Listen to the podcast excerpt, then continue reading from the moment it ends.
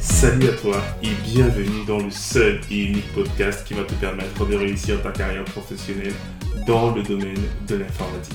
Je suis Diran Tafel, formateur et consultant passionné dans l'IT et plus précisément dans le cloud et le DevOps. Et dans ce podcast, je te partagerai toutes mes connaissances, ma passion, mes conseils, mes tips qui te permettront de te reconvertir dans le domaine de l'IT ou encore monter en compétence sur des technologies d'actualité et enfin te lancer en freelance. Donc si l'un de ces trois thèmes t'intéresse, n'hésite pas à t'abonner à ce podcast et le partager autour de toi. Et je te souhaite une bonne écoute. Nous allons parler aujourd'hui de l'outil CubeVirt. Et je vous assure, vous allez être impressionné parce qu'il nous permet de faire. Donc, écoutez bien cet audio jusqu'à la fin.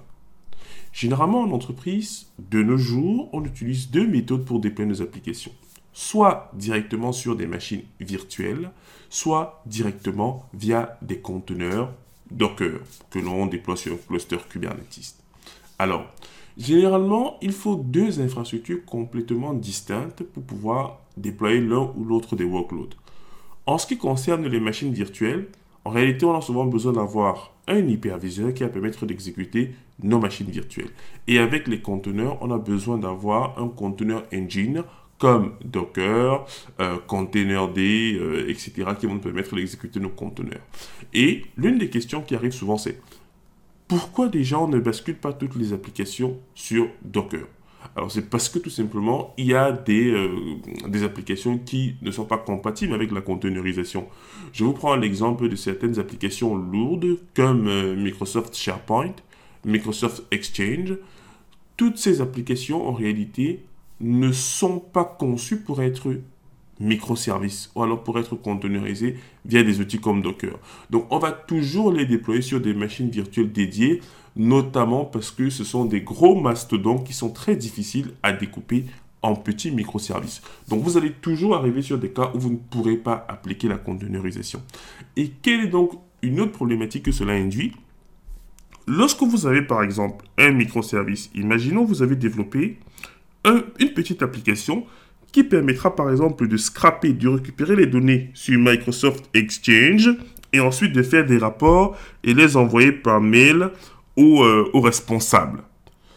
Voilà la problématique que je vous pose. Donc, imaginons vous demande de développer un petit outil qui va se connecter à Microsoft Exchange et qui va permettre d'établir un certain nombre euh, de, euh, de statistiques euh, sur que ce soit les mails entrants, les mails sortants, euh, les attaques qui, peuvent avoir en fonction des mails, bref, plein de statistiques dans ce genre-là. Et du coup, vous devez ensuite envoyer ce rapport. Alors, ce qui va se passer, c'est que lorsqu'on aura la partie donc développement euh, liée à notre microservice, parce que lui sera directement microservice, en fait, lui va tenter de se connecter donc à chaque fois à l'infrastructure SharePoint.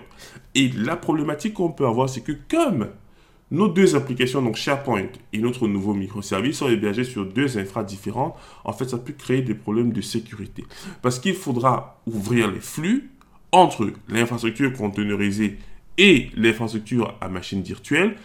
Et donc là, ça va ralentir énormément la mise en service de notre nouveau microservice. Parce qu'à chaque fois, il faudra gérer les flux, il faudra voir si tout est nécessaire.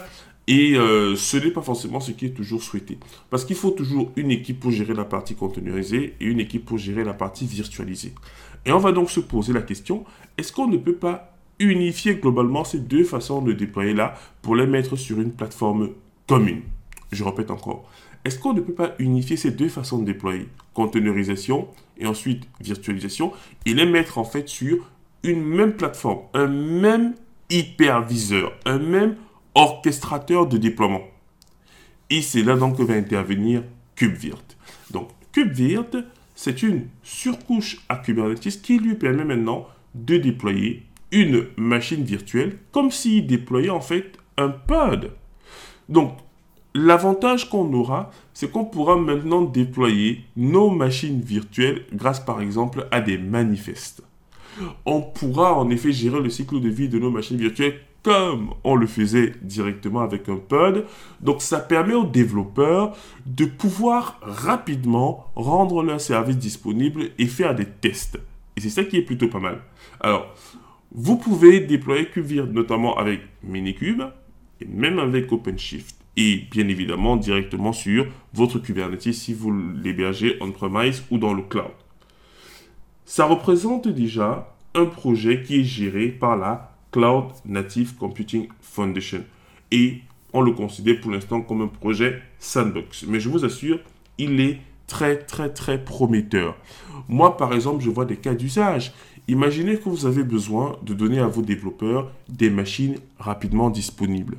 Mais dans ce cas-là, si vous voulez leur créer en fait des machines pour qu'ils puissent faire du dev et qui est déjà tout à l'intérieur et de façon très très rapide, alors s'ils travaillent déjà sur Kubernetes pour avoir des conteneurs pour faire du développement rapidement, ils pourront aussi avoir des machines virtuelles qui seront déployées rapidement. Et ainsi, on aura la même administration que l'on utilise en fait pour nos conteneurs. Parce que globalement, comme ça tourne sur un cluster Kubernetes, ça va utiliser les ressources de type Kubernetes.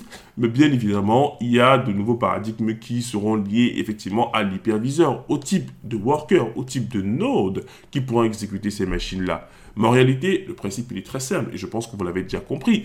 Quand vous avez les nœuds qui ont comme exécuteur de workload containerd, vous aurez maintenant des nœuds qui auront pour exécuteur de workload euh, l'outil de virtualisation, donc Virt par exemple, qui va permettre d'exécuter en fait les machines. Et lorsque vous allez dire je vais déployer une machine virtuelle, du coup il va déployer dessus.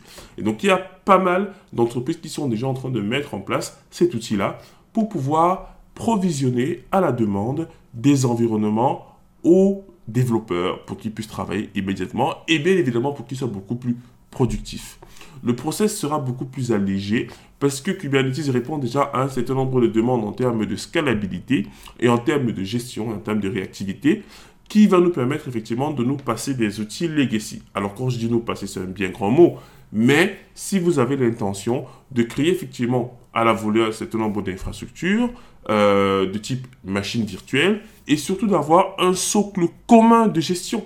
Parce que je vous dis, moi en tant qu'administrateur système, j'adore cette solution parce que je n'aurai plus à aller, un, sur euh, VMware euh, vSphere pour gérer les machines virtuelles et ensuite revenir sur Kubernetes pour gérer les applications containerisées. Non, là maintenant, j'ai une plateforme commune qui me permet de gérer et d'administrer toute mon infrastructure. Alors, c'est vrai que KubeVirt n'implémente pas forcément l'ensemble des fonctionnalités euh, que nous avons avec VMware, on est d'accord. Mais déjà, c'est un premier pas qui va nous permettre d'harmoniser effectivement la gestion de nos machines virtuelles, mais également de nos conteneurs sur une même plateforme.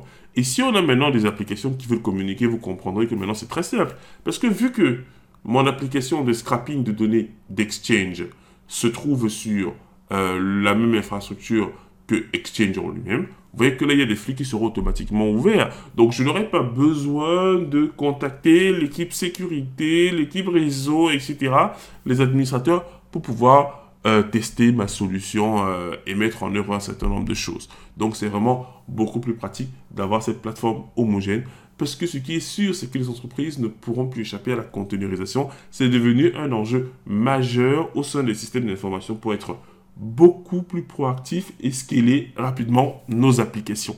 Donc voilà ce que je voulais vous partager les amis. N'hésitez pas à aller regarder la documentation sur Internet. Donc vous tapez juste cubevir.io et vous allez voir vraiment cet outil qui est magnifique. Et moi je vous dis au prochain épisode.